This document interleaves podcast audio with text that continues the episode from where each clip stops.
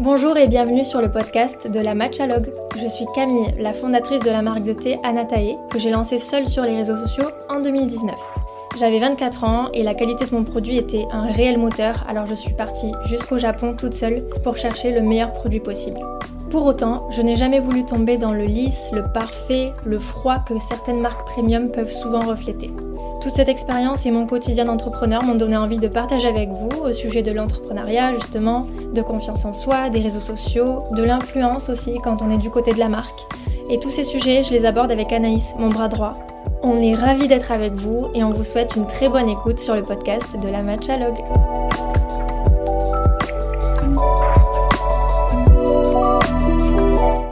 Bonjour tout le monde, j'espère que vous allez bien. C'est un nouvel épisode où je suis toute seule aujourd'hui, donc ça fait tout drôle. J'ai l'impression que bah, qu'il manque clairement une pièce au puzzle. Anaïs, où es-tu? Euh, C'est assez perturbant d'enregistrer toute seule, mais bah, ça va être sympa aussi. Et on s'était dit que ça, ça changerait d'enregistrer pour une fois un épisode solo. Et pour ça, je ne vais pas faire un monologue euh, comme ça euh, que j'invente de A à Z. Je vais me baser sur des questions que vous m'avez posées sur Instagram. Donc on a ouvert une petite boîte à questions pour euh, recueillir vos questions concernant l'entrepreneuriat, des conseils que vous aimeriez peut-être recevoir de ma part ou voilà tout un type, tout un tas de, de questions différentes. En fait, on n'avait pas vraiment cadré ça et c'est super parce qu'il y a plusieurs thèmes qui sont revenus. Des questions qui s'adresse à moi euh, pour savoir un petit peu quelle est ma routine et comment je gère mon quotidien d'entrepreneur. D'autres questions qui concernent plutôt euh, des conseils pour ceux qui aimeraient se lancer. Si j'ai bien compris, je pense qu'il y en avait quelques, quelques-unes qui, qui concernaient des personnes qui ont besoin d'aide au moment de se lancer. Et enfin, une petite question concernant le thé, le thé matcha et le thé. Donc euh, j'y répondrai dans cet ordre-là.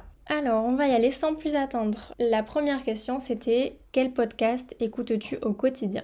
Donc moi j'écoute des podcasts depuis peut-être un an ou deux. Et j'écoute un peu tout le temps les mêmes.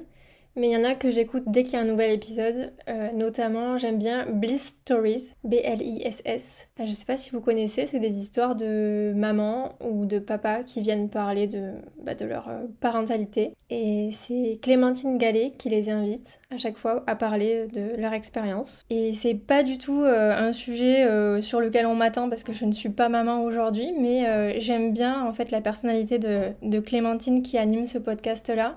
Et je me rends compte en fait que ça m'arrive souvent d'écouter des podcasts ou de voir des vidéos de thèmes qui sont pas du tout forcément euh, bah, dans, dans, mon quotidien ou qui me concernent pas ou qui traitent même parfois de sujets qui me passionnent pas plus que ça. Mais la personnalité de l'intervieweur ou la façon d'aborder les choses du créateur me donne envie de regarder ces vidéos. Je sais pas si ça vous l'a déjà fait. Euh, moi, par exemple, je suis pas végane, mais j'aime bien regarder les vidéos de Marie Sweet and Sour qui est végane. Ça me le faisait un petit peu plus jeune aussi. Euh, j'ai jamais été une pro du make-up et j'ai jamais eu 50 euh, 000 pinceaux, etc. Mais j'aimais bien parfois regarder des vidéos de make-up sur YouTube. Donc voilà, je sais pas si vous êtes pareil. En tout cas, moi, Bliss Stories, je suis toujours là dès qu'il y a un nouvel épisode, j'adore. Ensuite, j'aime bien écouter le podcast X. Alors, j'écoute pas tous les épisodes, mais j'aime bien. C'est euh, des histoires d'amour et c'est en fait euh, assez euh, bien monté, je trouve, dans le sens où il n'y a pas les questions, il y a que les réponses. On dirait donc un monologue d'une personne qui raconte une histoire d'amour qui lui est arrivée. J'aime bien cette ambiance voilà, où il n'y a qu'une seule personne qui parle et qui se confie beaucoup en fait parce que c'est des sujets forcément très profond et des histoires marquantes. Donc j'aime beaucoup. Et enfin, je dirais que plus dernièrement, je me suis mis à écouter euh, La vie suffit, qui est un podcast de Chloé Bloom. Euh, je, encore une fois, je suis pas forcément euh, cliente normalement de ce genre de podcast, mais il y a quelques épisodes qui m'apportent quelque chose et que je, je trouve super intéressant. Donc voilà, je trouve que c'est intéressant justement d'aller chercher dans des zones qui sont pas forcément celles où on est censé être, parce que les réseaux sociaux, ça nous propose généralement des contenus avec lesquels on va être d'accord, et je trouve ça dommage. Euh, je sais pas moi comment j'arrive à aller un petit peu plus loin, mais c'est bien aussi d'entendre des avis opposés, d'avoir des gens en face de nous, enfin derrière l'écran ou derrière un micro qui nous font nous poser des questions, euh, qui nous font un peu remettre en cause euh, ce qu'on pensait dur comme fer. Donc euh, moi ça ça m'intéresse souvent et c'est pas parce que je regarde le contenu d'une personne que je suis d'accord avec tout ce qu'elle dit ou que je vois les choses comme elle, mais je trouve ça toujours super euh, enrichissant. Donc voilà, c'était euh, C'était ça que je voulais aussi rajouter concernant le contenu que je consomme. Ensuite, vous m'avez demandé s'il y avait des personnalités qui m'inspirent. Alors, euh, moi, j'ai déjà parlé d'une d'entre elles. C'est elle que je pense en premier, c'est Gary V. Gary V, ça s'écrit G-A-R-Y, plus loin V-E-E -E, sur Instagram. C'est un entrepreneur en série américain. Il a fait vraiment, il a monté plein de boîtes et il a, il a beaucoup de succès et il est parti de rien. Et c'est vrai que tout ce qu'il dit, ça m'inspire beaucoup. Je pense que j'aurais peut-être pas lancé Anatae euh, de la même façon si j'avais pas euh, consommé tout son contenu parce que je il m'a vraiment motivé, il m'a vraiment euh, fait comprendre que internet c'était un outil gratuit et que si on donnait son maximum et qu'on faisait les choses bien, ben, pourquoi ça ne marcherait pas en fait? C'est très concret et il est très franc avec les gens qui lui posent des questions aussi. Euh, par exemple, euh, parfois il fait des, conférences où les gens exposent leurs problèmes euh, du type ben moi j'ai lancé ma boîte, ça fait 4 ans que ça marche pas, pourtant j'ai fait ci, pourtant j'ai fait ça. Et lui il est très concret à chaque fois, il dit ben si ça fait 4 ans et que ça marche toujours pas, c'est que c'est une mauvaise idée ou alors c'est qu'il y a vraiment un gros problème à tel ou tel endroit. Et il fait vraiment se reconnecter aux faits en fait. Il n'y a pas de. Il regarde les faits, il regarde les chiffres et j'aime bien cette approche-là. Si, euh, si vous avez envie d'aller voir, si vous le connaissez pas, moi je trouve que c'est top. Encore une fois, je suis pas forcément d'accord avec tout, mais c'est super inspirant et c'est aussi lui qui m'a fait comprendre que sur les réseaux sociaux, un, même message, il faut le partager plein de fois euh, avec des angles différents parce que en fait on est tous différents et ça va pas parler à chaque fois euh, à tout le monde donc si un jour moi je vous dis ce sac est vert il y en a qui vont l'enregistrer, il y en a qui vont pas l'enregistrer. Mais si le lendemain je dis euh, ce sac est de la couleur des feuilles d'arbre, là il y en a qui vont l'enregistrer et d'autres pas. Euh, je prends un exemple vraiment tout pourri parce que j'ai une plante en face de moi, mais c'est juste pour vous dire, quand on veut diffuser un message sur les réseaux sociaux, moi ce que Gary m'a appris, c'est qu'il faut le diffuser vraiment avec plein de façons différentes et ne pas hésiter à insister, insister, insister, insister parce que les, gens ne, sont pas tous sensibles aux mêmes arguments et n'ont pas tous euh, la même vie, le même passé. Et euh, finalement, euh, c'est super utile quand on travaille sur Internet, quand on a une marque sur Internet, de comprendre ça. Parce qu'il y en a qui vont plus être sensibles à une vidéo, d'autres à un texte, d'autres à un podcast. Et, notre message, on a envie qu'il atteigne le plus de monde possible. Donc finalement, c'est un très très bon outil. Et euh, d'ailleurs, c'est aussi lui qui m'a fait remarquer que euh, d'un même euh, extrait, par exemple, voilà, là je fais un podcast, on va pouvoir créer beaucoup de contenu avec ça. Donc il y aura le podcast en lui-même, mais on va aussi pouvoir prendre un bout de ce podcast pour en faire une vidéo. On va aussi pouvoir prendre une phrase de ce podcast pour en faire un post Instagram ou bien un post LinkedIn ou bien un petit bout de notre newsletter. Euh, et, ça, ça m'a aussi beaucoup aidé dans ma création de contenu au départ, parce que je me suis dit, en fait, je donne euh, des, efforts à un moment T, et ces efforts-là, il faut que je m'en serve à plusieurs endroits ensuite. Euh, voilà, sur mon site, dans un podcast, dans une vidéo, dans un post LinkedIn, c'est bien de toujours réutiliser ce qu'on a fait, parce que, comme je le disais tout à l'heure, les messages vont pas atteindre les mêmes personnes, et d'ailleurs, il n'y a pas les mêmes personnes sur toutes ces plateformes-là. Et puis surtout, voilà, on a, on a, délivré un travail, donc autant l'optimiser au maximum. Et ça, c'est vraiment quelque chose que j'ai vu chez lui, parce que j'ai vu qu'il reprenait euh, parfois le même discours euh, sur plusieurs plateformes. Donc euh, je trouve que c'est très utile. Et bref, moi, Gary je suis une vraie fan. donc allez voir si vous connaissez pas. Puis voilà, en gros, c'est c'est une des seules personnes à qui je pense, même s'il y a beaucoup de personnes qui m'inspirent, et mes parents aussi beaucoup. mais bon, je pense que c'est un peu bateau, même si c'est très vrai. Voilà, je vais arrêter là, il n'y a pas vraiment d'autres personnalités qui m'inspirent euh, très très fort. La prochaine question, c'est quelle est ta routine pour te sentir bien dans ta tête et dans ton business au quotidien? Quels conseils peux-tu donner à ce niveau? Alors, euh, je pense tout de suite euh, au rangement à la maison et au fait d'être minimaliste. J'habite dans un petit appartement à Paris et j'aime qu'il y ait vraiment pas beaucoup de choses que je puisse voir depuis mon poste de travail. Euh, je travaille chez moi la plupart du temps, parfois dans des cafés, parfois dans des coworking. Mais pour moi, ça c'est super important que l'intérieur soit rangé, qu'il y ait peu de choses aussi, qu'il y ait peu de choses visibles, en tout cas à l'œil nu, comme ça, sans aller ouvrir des placards, etc. Je trouve que c'est reposant, pour moi c'est essentiel et euh, j'aimerais encore aller plus loin pour enlever encore des choses. Après, c'est bien d'avoir un peu de déco, mais pour moi, ça c'est essentiel, voilà, avoir un intérieur rangé. Et ensuite, euh, de façon un peu plus euh, large, je n'ai pas une routine parfaite, euh, loin de là. Je vais pas vous dire que je fais la miracle morning, que je me réveille à 5h30, que je fais du journaling. pas du tout. Je pense que j'ai déjà essayé ça dans ma vie, mais voilà, je suis pas du tout comme ça, donc peut-être que ça peut vous faire déculpabiliser pour certains et ça n'empêche pas de réussir professionnellement et d'être bien dans sa tête et bien dans sa peau. Donc ma routine, euh, déjà, elle a beaucoup changé au cours du temps. Et ça, je pense que c'est chez tout le monde. On a une énergie qui est fluctuante. Moi aussi, j'en ai jamais parlé sur le podcast, mais j'ai un problème de santé qui, qui, qui est une hypothyroïdie de Hashimoto. Donc c'est un problème de la, de la glande thyroïde qui est assez fréquent chez les femmes. Peut-être que certaines, parce que c'est beaucoup les femmes, mais certains aussi d'entre vous l'ont. Euh, et ça, ça fatigue beaucoup. Donc moi, j'ai dû beaucoup l'adapter parce que euh, j'avais la chance et j'ai la chance de pouvoir adapter mon emploi du temps comme je le veux vu que je suis chef d'entreprise, mais euh, aussi la malchance de ne pas pouvoir poser de jours de congé maladie.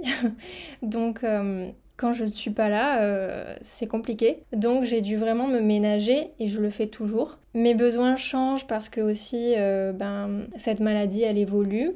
Elle, parfois ça va mieux, parfois moins bien. Euh, donc moi, ce que j'en ai tiré, c'est que j'ai besoin de beaucoup dormir et j'ai fait la paix avec ça. Euh, on peut vraiment euh, avoir une situation professionnelle épanouie et avoir du succès tout en ayant des nuits bien pleines. donc moi, je me réveille entre 8h et 8h30, vers 8h15.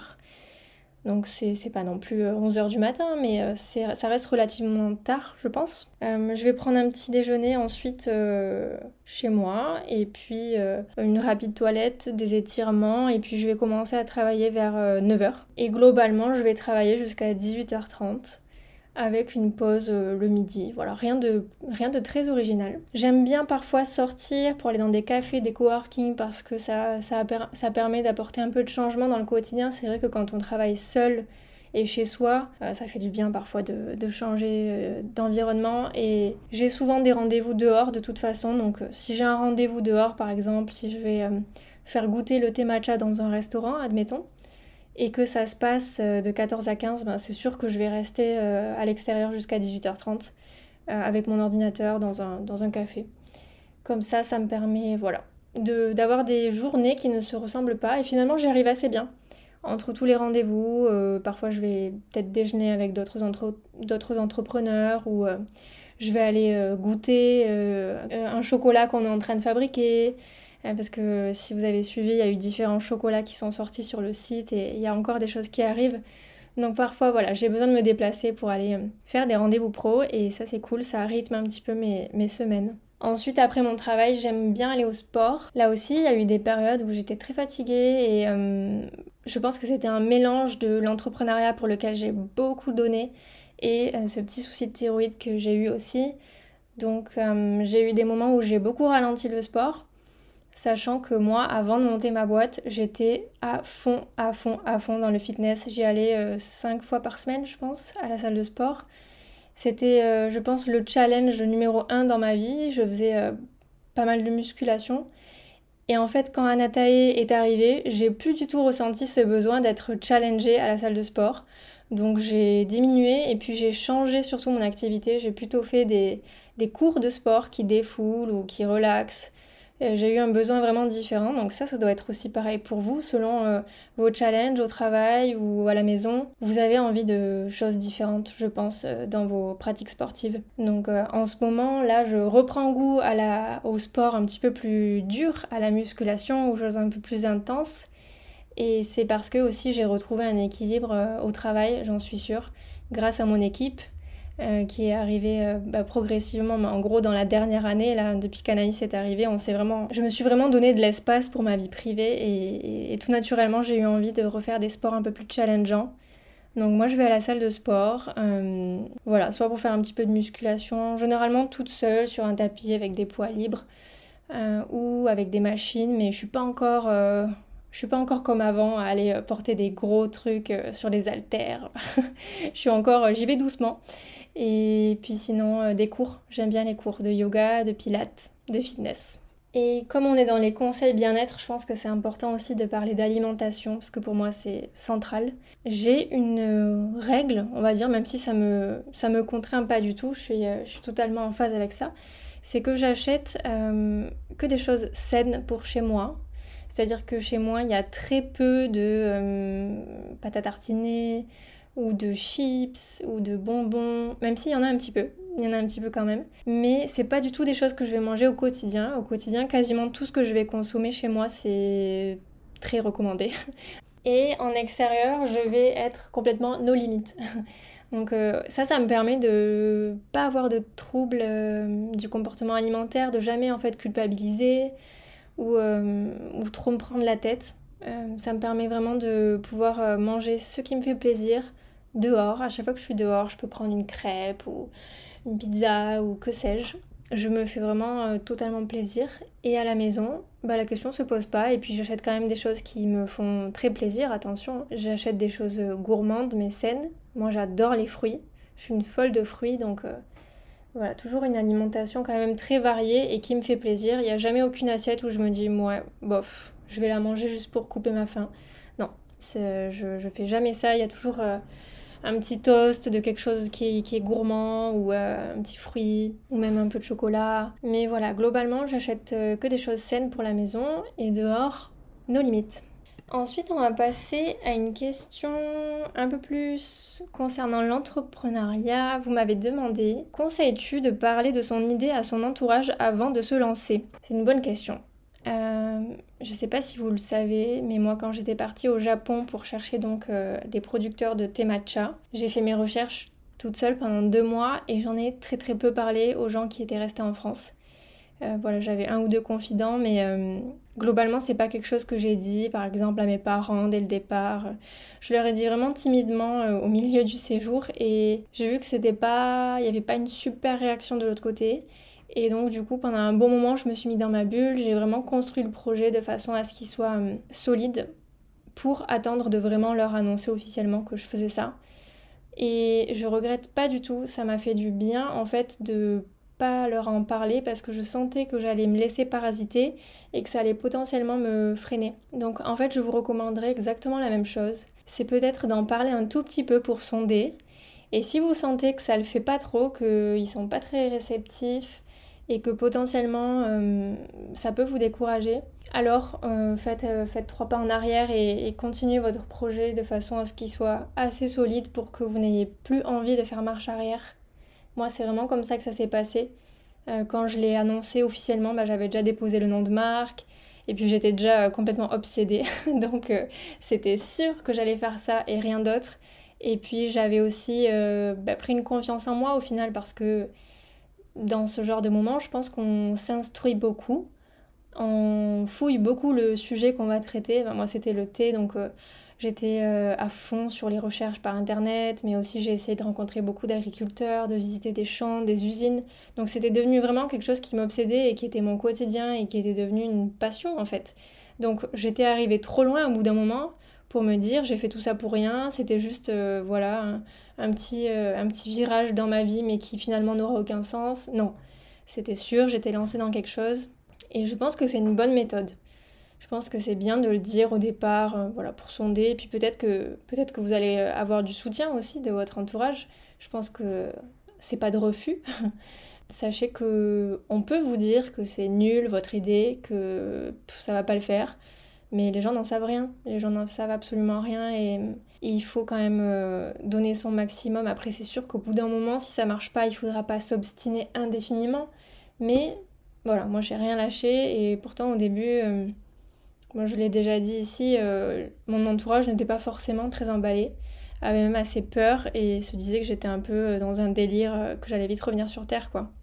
Mais c'est pas grave, je leur en veux pas parce que c'est vrai que c'était une idée un petit peu farfelue d'aller chercher euh, du thé matcha à l'autre bout du monde, alors que les grandes marques de thé, euh, bah, elles, ont les contacts et ont déjà toutes les infrastructures et tout le réseau et ne l'ont pas fait. Donc on pouvait se dire mais pourquoi euh, toi Camille tu démarrerais une marque de thé matcha alors que les gros du thé ont sûrement estimé que ça c'était un produit qui allait pas marcher en France. Et ben voilà, en fait, euh, même si toutes les raisons sont réunies pour ne pas y croire, euh, ça veut rien dire. Donc euh, voilà, c'est ça ma suggestion à ce niveau-là, pour que vous puissiez vous lancer quand même. C'est le dire un tout petit peu et puis ensuite vous faites votre chemin. C'est votre motivation qui va compter, c'est pas tellement la vie des autres au final. Ensuite, prochaine question, vous m'avez demandé comment trouver sa voix sur les réseaux sociaux. Alors, euh, je pense qu'il faut parler d'un sujet qui vous passionne parce que euh, c'est pas facile d'être bon sur la durée. Et c'est ça que je remarque parfois aussi, c'est que monter sa marque, c'est euh, cool. Je pense que c'est un projet stimulant. C'est un petit bébé, donc je pense que presque tout le monde aurait envie de monter sa marque. Peut-être que je me trompe, mais sur le papier, en tout cas, ça a l'air assez amusant. Mais c'est vraiment un marathon finalement, c'est pas un sprint. Il va falloir vraiment tenir sur la durée, il va falloir avoir envie de parler de ce sujet tous les jours de votre vie pendant X années. Et ça, c'est pas, c'est pas évident en fait de trouver le sujet qui va pas vous lasser. Ça peut, ça peut être un sujet qui va pas vous lasser parce que c'est un sujet qui vous, euh, quelque part, qui vous révolte ou qui vous, euh, qui vous titille. Vous voyez, euh, ça peut être par exemple parce que vous luttez contre une inégalité ou parce que vous avez envie de faire euh, connaître une vérité au grand jour, vous pensez que les gens se trompent sur un, certain type de consommation. Il y, a des sentiments comme ça qui peuvent être euh, des moteurs, je pense. Euh, une certaine révolte ou une certaine incompréhension ou, ou le sentiment d'avoir une vérité que vous avez envie de partager. Et je pense quelque part qu'il y avait un petit peu ça chez moi aussi, même si j'ai pas du tout sauvé le monde, mais je commençais à, à entendre dire le matcha c'est pas bon et je voyais un matcha euh, kaki en France, kaki amer, terreux, vraiment euh, dégueu, je suis d'accord avec eux.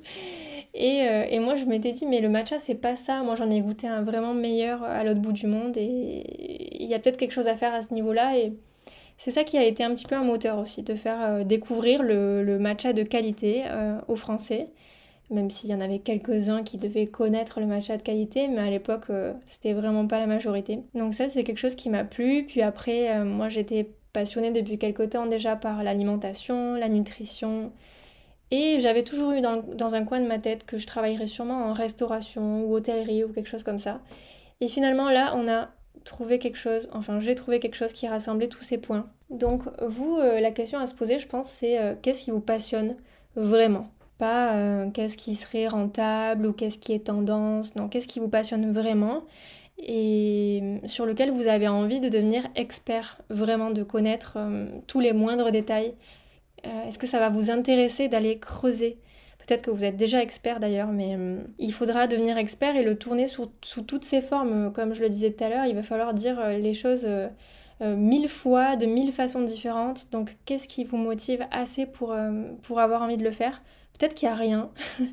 euh, c'est pas fait pour tout le monde forcément d'être entrepreneur et de travailler sur les réseaux sociaux. En plus, c'est encore plus spécifique. Voilà, ça c'est mon premier conseil. Et je dirais aussi qu'il faut avoir une certaine compétence quand même, c'est savoir se mettre dans la tête de celui qui ne connaît pas. Parce que euh, moi, si demain euh, je fais euh, je sais pas, je fais une présentation pour parler de mon travail, je vais pas parler de chasen par exemple, je vais dire euh, le fouet en bambou traditionnel qu'on utilise pour mélanger le matcha et qui s'appelle chasen. En fait, il faut toujours se mettre à la place des gens qui ne connaissent pas parce que vous, votre business, même si vous êtes devenu passionné, expert, que vous êtes dedans du matin au soir depuis X années, les gens en face de vous, peut-être qu'ils y connaissent rien et en fait, il va falloir avoir un discours qui, reprend les choses vraiment de, depuis la toute base. Et ça, ça manque parfois. Parfois ça manque, je trouve, euh, mais pas que sur les réseaux sociaux, hein, mais euh, je sais pas si ça vous est déjà arrivé de ressentir ça, mais par exemple une fois, je me souviens, j'étais allée à la poste et euh, j'arrivais pas à me servir de la machine, vous savez, la machine sur laquelle vous posez votre enveloppe et vous devez choisir ensuite plusieurs choses. maintenant je le sais par cœur parce que la poste ça a été ma meilleure amie et quand j'ai posté tous les colis à Nathalie pendant longtemps. Mais avant, j'étais sur cette machine, je savais pas comment ça marchait et j'avais demandé à quelqu'un qui travaillait à la poste et il m'avait fait une réponse avec que des mots que je comprenais pas. Et j'avais trouvé que c'était, vraiment problématique de pas pouvoir se mettre à la place de quelqu'un qui ne travaille pas à la poste. Et j'avais fini par lui dire, oui, je suis calme, mais j'ai mon sacré caractère. J'avais fini par lui dire, écoutez, moi je travaille pas à la poste. Euh, moi je travaille dans cet univers. Je, peux vous parler de plein de choses que vous ne connaissez pas vous non plus. Et on n'est pas là pour essayer d'embrouiller l'autre avec des mots euh, qui vont en fait le mettre dans un flou complet. Je vous demande de l'aide. Est-ce que vous pouvez juste utiliser des mots simples Euh, et, ça m'avait marqué parce que c'est typique. Je le retrouve souvent en fait sur les gens qui, qui essayent de développer un projet, c'est qu'ils se mettent pas à la portée de tous. Et ça, je pense, c'est une compétence vraiment à avoir. Et c'est aussi euh, utile en marketing. Il va falloir vraiment euh, essayer de faire passer les messages de façon claire. Et voilà, ça ne le perdez pas de vue parce que c'est comme ça, comme ça que vous allez convaincre les gens et que vous allez les toucher et que vous allez attirer leur attention c'est en ayant des discours qu'ils comprennent en fait, tout simplement qu'ils comprennent, dans lesquels ils se reconnaissent. Et ça passe aussi par le fait de savoir que tout le monde est différent, tout le monde n'a pas les mêmes problématiques. Euh, par exemple, euh, je sais que perdre du poids, c'est une problématique pour beaucoup de monde. Mais euh, moi, par exemple, j'aimerais bien prendre du poids. Si quelqu'un me parle de prendre du poids sur les réseaux sociaux, waouh, là, peut-être que je vais l'écouter et hum, ça sera un message adapté à moi. Et voilà, c'est intéressant en fait de, partir du principe que tout le monde est différent et il faut vraiment parler avec des mots euh, très faciles et très basiques pour essayer de, de taper dans l'œil des gens et de faire en sorte qu'ils s'intéressent à votre business et peut-être deviennent vos clients. Donc si vous trouvez un sujet sur lequel vous êtes prêt à parler pendant des années du matin au soir et que vous avez bien compris que les gens ne sont pas forcément experts dans ce domaine, je pense qu'on a déjà de bons éléments pour réussir. Même si évidemment je n'ai pas la science infuse. J'ai réussi, mais, euh, mais voilà, je vous partage seulement mon expérience. Ensuite, vous m'avez demandé comment as-tu réussi à te créer un réseau pro? Est-ce que tu participes à des événements? Alors oui, euh, moi j'ai commencé à Nathalie avec zéro réseau. Zéro, zéro, zéro. Euh, euh, je connaissais absolument personne. J'ai beaucoup appris sur internet pour, me lancer sur des, des, tutos YouTube, etc. pour lancer ma boutique en ligne et avoir plein de, conseils. J'avais pas forcément de mentor ou autre. Mais rapidement, j'ai pris contact sur les réseaux sociaux avec par exemple des naturopathes ou d'autres entrepreneurs. Et c'est comme ça que j'ai pu me faire un petit réseau dans le monde euh, ouais, de la naturopathie, je dirais un petit peu de la restauration aussi à Paris parce que je, avec Anatae, on vend le thé matcha euh, au restaurant. Donc ça, c'était aussi sympa d'avoir bah, petit à petit un réseau qui se constitue parce qu'on contacte un restaurateur qui va parler à un autre restaurateur, etc. Et euh, j'ai participé à pas mal d'événements avec des entrepreneurs. C'est encore le cas aujourd'hui, j'y vais souvent. C'est très cool quand on se lance seul d'avoir euh, ce genre de groupe dans lesquels on peut euh, discuter parce que parfois c'est des groupes vraiment de, discussion sur Slack qui est un outil de, messagerie ou alors des, vraiment des réunions physiques des repas, des journées. Nous, avec Anatae, on fait partie de plusieurs clubs et ça a été vraiment très utile pour moi parce que j'avais ni camarades, comme vous le savez, ni collègues, ni rien du tout. Et euh, ça a été vraiment d'une grande aide pour euh, gagner du temps. Et voilà, avoir des contacts, avoir des conseils. C'est important le réseau, mais en tout cas, moi je suis partie de pas grand chose. Et j'avoue que le fait d'emménager à Paris pour lancer ma boîte m'a énormément aidé. Euh, sans ça, ça aurait été beaucoup plus compliqué. Ensuite, quelqu'un a demandé As-tu eu peur ou as-tu eu des appréhensions à associer Anatae à ton visage? Alors, c'est vrai que euh, la marque, elle est de plus en plus personnifiée, c'est-à-dire qu'on va beaucoup mettre en avant mon histoire, le fait que je suis partie au Japon en 2018 pour chercher des agriculteurs et qu'on travaille avec eux en direct aujourd'hui, toujours depuis 4 ans. Et ça, au départ, je l'avais pas forcément prévu, moi, dans mon lancement d'entreprise, mais euh, j'ai compris rapidement que ça faisait ma force que hum, ça permettait aux gens déjà de mettre un visage sur l'entreprise et puis aussi le fait que j'y sois allée, euh, bah, ça veut dire que je sais de quoi je parle et que je suis experte et ça fait, je pense que ça fait gagner en confiance, tout simplement. C'est humain. Euh, comme je dis souvent, les humains connectent avec les humains. Donc euh, j'ai compris rapidement que ça avait beaucoup d'importance et que dès que je faisais une story où je me montrais ou un post où je me montrais, il y avait beaucoup plus de, likes, de réactions, d'intérêt. Donc euh, j'ai commencé à le faire de plus en plus et aujourd'hui je suis à l'aise avec ça. Alors est-ce que j'ai eu peur? J'ai pas vraiment eu peur. Euh, encore aujourd'hui j'ai l'impression que, que personne ne me connaît, que personne ne me reconnaît. Alors est-ce vrai? Je ne sais pas. Mais en tout cas j'ai jamais, ou alors vraiment une ou deux fois, euh, eu le sentiment que quelqu'un me reconnaissait à l'extérieur. sauf dans les réunions d'entrepreneurs bien sûr, mais Là, ça me surprend beaucoup moins, mais dans la vraie vie, on va dire, j'ai pas de. Je me, je, on me reconnaît pas. Voilà. A priori, je, je le ressens pas en tout cas. Euh, on est suivi par 50 000 personnes sur Instagram, donc effectivement ça commence à faire du monde. Mais euh, voilà, pour l'instant c'est pas un sujet pour moi et j'ai pas de mal à me montrer, sachant que je suis fière de mon travail. Je pense que si mon visage doit être reconnu, il est associé à quelque chose de bien, à un produit de qualité, à une image euh, clean. Je sais que l'image d'Anatae est propre, on me le dit souvent et ça me fait très plaisir parce que je pense qu'on fait pas de faux pas et du coup, je suis très contente que ça se ressente.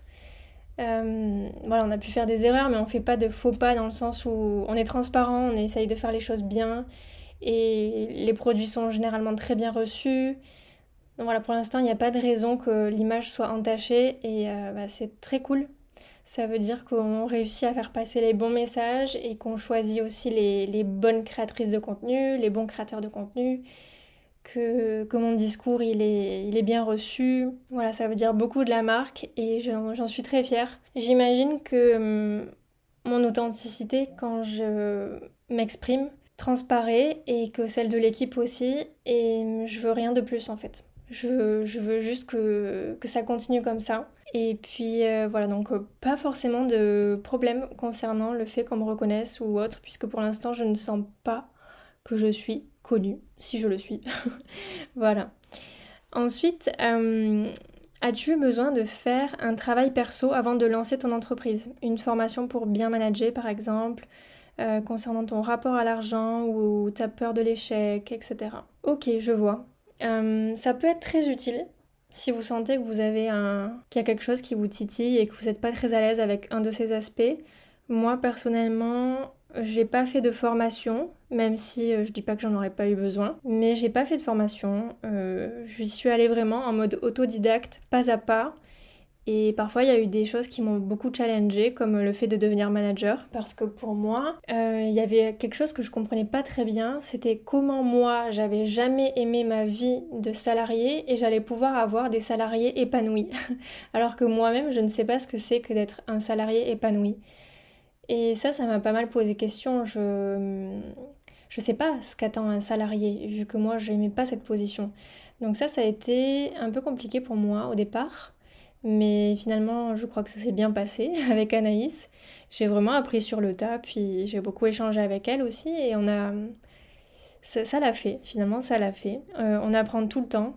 C'est sûr que c'est un, vrai, un vrai chamboulement de, de monter une boîte. Euh, par exemple, concernant l'argent, pour tout vous dire, j'ai des souvenirs forts de moments où il s'est passé des choses dans ma tête. Par exemple, un jour, j'étais euh, dans un café, justement, je travaillais, et j'ai dû passer une commande de marchandises euh, pour, pour avoir un, nouveau stock de thé. C'était au tout début d'Anatae, c'était peut-être pendant la première année, bon pas au tout début, mais pendant la première année ou la deuxième. Et je passais une commande de thé de 14 000 euros. Et en fait, j'étais complètement flippée de faire le clic du virement. Parce que ben, 14 000 euros, quand on n'a jamais été chef d'entreprise, c'est colossal. Enfin, désolé pour moi, c'était colossal en tout cas. Euh, peut-être que si on est fils de millionnaire ou fille de millionnaire, euh, ça, ça fait pas cet effet-là. Mais en tout cas, moi, j'étais vraiment. Euh, c'était un moment important et je me disais même, mais est-ce qu'il y a des gens qui, qui, passent derrière moi et qui voient sur mon écran que je suis en train de virer 14 000 euros, c'est absolument dingue. Et en fait, à ce moment-là, j'ai compris que l'argent dans une entreprise, c'est pas le même argent que sur un compte euh, personnel. C'est pour moi un petit peu comme euh, de l'argent de Monopoly, même si attention, il faut pas faire n'importe quoi avec, mais c'est comme si ça avait une valeur inférieure dans le sens où je fais des mouvements d'argent avec Anatae qui sont complètement dingues et jamais j'aurais le même sentiment si, si, cet argent se trouvait sur mon compte à moi en fait. Aujourd'hui, je, je peux faire, euh, je vous le dis en toute transparence, quand je fais une grosse commande de thé, euh, ça peut aller jusqu'à 180 000 euros et je fais le clic. Bon, je paye pas en une fois, mais je fais les clics qui sont très conséquents. Et, euh, ça, c'est absolument dingue parce que ben, moi, sur mon compte personnel, on est très loin de ça. Je gagne pas encore super bien ma vie. Mon entreprise, elle est, jeune. Je me paye depuis un an et demi. Donc, vous imaginez que je suis pas à 12K.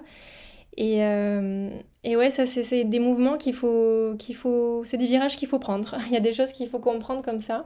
Et c'est sur le tas, en fait. C'est sur le tas. Mais si on sent qu'il y a des points bloquants, les formations, je pense que ça peut être très bien. Voilà. Je pense que c'est toujours bon d'investir en soi. c'est jamais perdu et puis surtout, ben, ça serait bête de s'en priver. On arrive vers la fin, je vais lire l'avant-dernière question. Comment vois-tu Anatae dans 5 ans? Alors Anatae aujourd'hui a 4 ans, un peu plus de 4 ans, et dans 5 ans, alors j'espère qu'on sera euh, toujours aussi euh, ravis de travailler pour Anatae au quotidien, mon équipe et moi. Euh, peut-être qu'on sera un petit peu plus que 4, mais je ne vois pas non plus à 30. Alors on ne sait jamais de quoi est fait demain, mais moi j'ai pas forcément l'envie, en tout cas aujourd'hui, d'avoir une grosse, grosse, grosse équipe. Être assez peu comme ça, ça nous permet de garder beaucoup en flexibilité et, j'aime beaucoup. J'aime beaucoup, donc j'espère qu'on sera euh, peut-être 10 euh, grand max dans 5 ans. Et j'espère qu'on sera euh, la première marque à laquelle pensent les gens quand on leur demande est-ce que vous connaissez une marque de thé matcha? J'ai déjà fait l'exercice avec des inconnus, parfois ils répondent Natae, donc ça c'est déjà à chaque fois une super satisfaction mais je pense qu'on n'est pas encore euh, au max. Et, surtout, il y a plein de gens qui connaissent pas le thé matcha tout court, donc on a encore beaucoup de chemin à faire. Et moi, ce que je voulais, c'était démocratiser le, matcha en France, faire comprendre que c'est pas forcément mauvais, que c'est pas forcément difficile à préparer et qu'il y a plein de, choses positives à en consommer et faire connaître ce produit. Et finalement, j'y suis arrivée, mais la route est encore longue. Donc euh, ça, c'est sympa. Ça veut dire que on va pas s'ennuyer dans les prochaines années. Donc voilà, euh, aujourd'hui on, vend principalement en ligne. J'aimerais bien qu'on ait un petit peu plus de présence physique, même si euh, ça arrive, ça arrive, ça arrive. On est, euh, on est vraiment en train d'agrandir notre liste de points de vente et, c'est top. Et aussi la liste des restaurants qui, qui, nous commandent du thé et qui le reproposent à leur carte grandit sans cesse. Donc j'aimerais bien rééquilibrer un petit peu cette balance-là en ligne physique et puis, euh, franchement, euh, j'espère que ça va continuer aussi bien que ça a commencé. Euh, j'ai pas de rêve fou, juste voilà, continuer, être épanouie dans mon travail, que mon équipe le soit aussi, et qu'on continue à avoir une image propre et à faire des choses avec lesquelles on se sent aligné et à collaborer avec des marques et des gens que l'on apprécie et avec qui on se comprend. Voilà, rien de fou, mais, euh, mais ça serait quand même déjà super. Et enfin, la dernière question, c'est concernant le, matcha et le thé. Euh, il y a des personnes qui voulaient savoir quel livre ou autre ressource conseillerais-tu pour en apprendre sur le thé? Alors moi, je suis en train de lire un livre, mais qui est peut-être un petit peu complexe, euh, concernant le thé japonais. Ça s'appelle Japanese Tea et alors là, je sais pas comment ça se prononce, je vais le lire comme je pense que ça se prononce. A Comprehensive Guide. Donc un guide pour comprendre en gros. Euh, c'est euh, Simona Suzuki qui l'a écrit. Euh, je crois qu'elle est européenne et qu'elle a fait un stage au Japon où elle a appris pas mal de choses sur le thé japonais et c'est pour ça qu'elle a voulu en faire un livre. Donc voilà, moi je le lis en ce moment. Si vous connaissez déjà un petit peu le thé, je pense que ça peut être bien. Et sinon, si vous connaissez pas du tout le thé ou assez peu, moi, j'adore le film Dans un jardin qu'on dirait éternel. Euh, et, franchement, il est facile et il est très beau. Et il y a aussi le livre qui correspond en fait à la même histoire qui s'appelle euh, La cérémonie du thé de Noriko Morishita. C'est euh, en gros, je, vous explique rapidement. C'est une jeune japonaise qui sait pas quoi faire de sa vie et un jour elle se dit ben pourquoi j'irai pas étudier le thé? Parce que euh, être euh, maître de thé, donc animer des cérémonies du, thé, c'est un vrai travail au Japon. C'est vraiment quelque chose qui s'apprend. Et euh, elle commence à prendre donc des cours avec un maître de thé tous les samedis. Et au début, c'est super dur. Et puis finalement, bah, je vous donne pas la suite, mais il y, y, a une fin positive. Et, c'est très philosophique en fait. Pour moi, ça reflète beaucoup de choses de la vie au début on comprend pas, ça nous, ça nous saoule, ça n'a pas de sens. Et puis en fait, il faut bien commencer par le début. Donc au bout d'un moment, on se dit ah oui, euh, heureusement que j'ai commencé il y a un moment en fait, et maintenant je comprends, maintenant je vois les choses différemment. Euh, et, j'en parlais d'ailleurs avec l'équipe il y a quelques temps. Je trouve que ça c'est c'est quelque chose qu'on voit beaucoup dans la vie, par exemple quand on veut perdre du poids ou je sais pas faire voilà quelque chose sur le long terme. Forcément, les premières séances, on se dit que ça sert à rien ce qu'on fait, que ça n'a pas de sens mais c'est le début en fait, il faut forcément un début. Et, euh, et c'est, je le retrouve dans beaucoup d'aspects euh, au quotidien et ce, ce, film il reflète assez bien ça. Donc moi j'ai vu le film d'abord en tout premier, donc je, je, je, vous laisse voir si vous préférez le lire ou voir le film, mais en tout cas c'est très très très bien. Et euh, je rajouterai ça dans les infos du podcast, comme ça vous avez tout. Bon, bah, j'espère que ça vous aura plu. Euh, moi, j'ai été de plus en plus à l'aise en le faisant finalement. Si vous avez d'autres questions, n'hésitez pas à nous les envoyer. Peut-être qu'on fera un autre épisode du même style. En tout cas, merci si vous avez écouté jusque-là et je vous souhaite une très bonne journée ou une très bonne soirée. À bientôt. Bye bye.